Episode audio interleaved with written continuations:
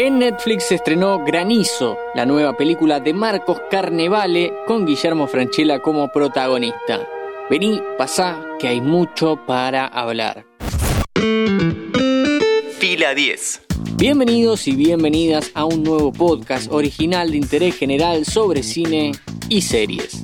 El director de Elsa y Fred y también de Corazón de León este año hace su debut en una película directo a plataformas con el sello de Netflix por delante.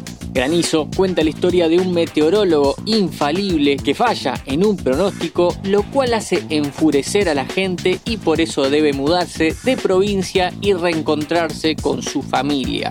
Empecemos con lo bueno. Guillermo Franchella, Romina Fernández, Peto Menajem, Martín Seffel, Laurita Fernández y Nicolás Escarpino.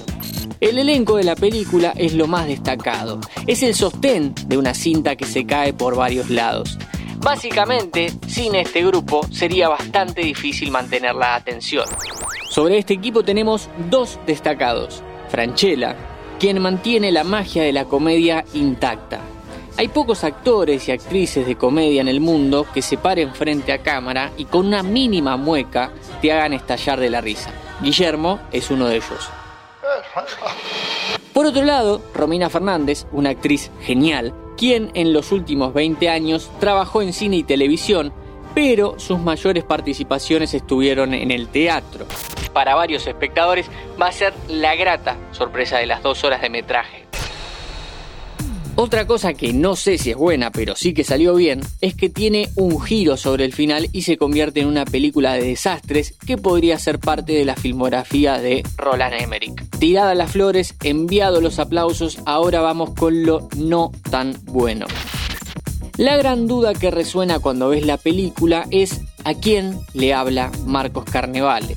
También va a ser el hilo conductor de los próximos minutos de este podcast. Contaba que Miguel es un pronosticador del tiempo que debuta con programa propio en televisión. El tipo hizo una carrera autodenominándose y vendiéndose como infalible y en su primer programa, en solitario, pifia el pronóstico.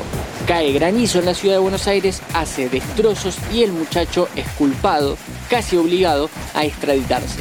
¿Querés saber si va a llover? Lo tenés que ver a Miguel Flores. El del clima. Así es. Miguel estudió, es un tipo preparado, no la pifió nunca. Vos dirás, ¿está ambientada en los 90? No, en 2022. Aparentemente para el director y guionista, un programa de televisión tiene tanta influencia sobre la gente aún hoy en día que este hecho podría ocurrir. El verosímil que se intenta construir es difícil de aceptar. Solo queda esperar que en algún momento de la película tenga sentido la ambientación en la actualidad. Spoiler, no se justifica. ¿A quién le habla Carnevale? Es una pregunta válida en gran parte de su filmografía reciente, compuesta por Corazón Loco, la historia de un bígamo que no aprende nada, El fútbol o yo, la historia de un maltratador que no aprende nada, también de Granizo, la historia de un mal padre que no aprende nada. Papá, ¿vos viniste a esconderte acá? Yo cuando hablo con vos, no te conozco. Ah, sí, me olvidé de contarte. Miguel tiene un trauma con el clima por no haber podido predecir la muerte de su esposa y por eso deja a su hija, en Córdoba, al cuidado de su abuela. Cuando lo linchan en Buenos Aires, vuelve a la provincia de donde escapó primero, se reencuentra con su hija ya adulta y... ¿A que no sabes qué hace cuando tiene la posibilidad de redimirse volviendo a la ciudad? ¿A quién le habla Carnevale cuando retrata el poliamor como una orgía?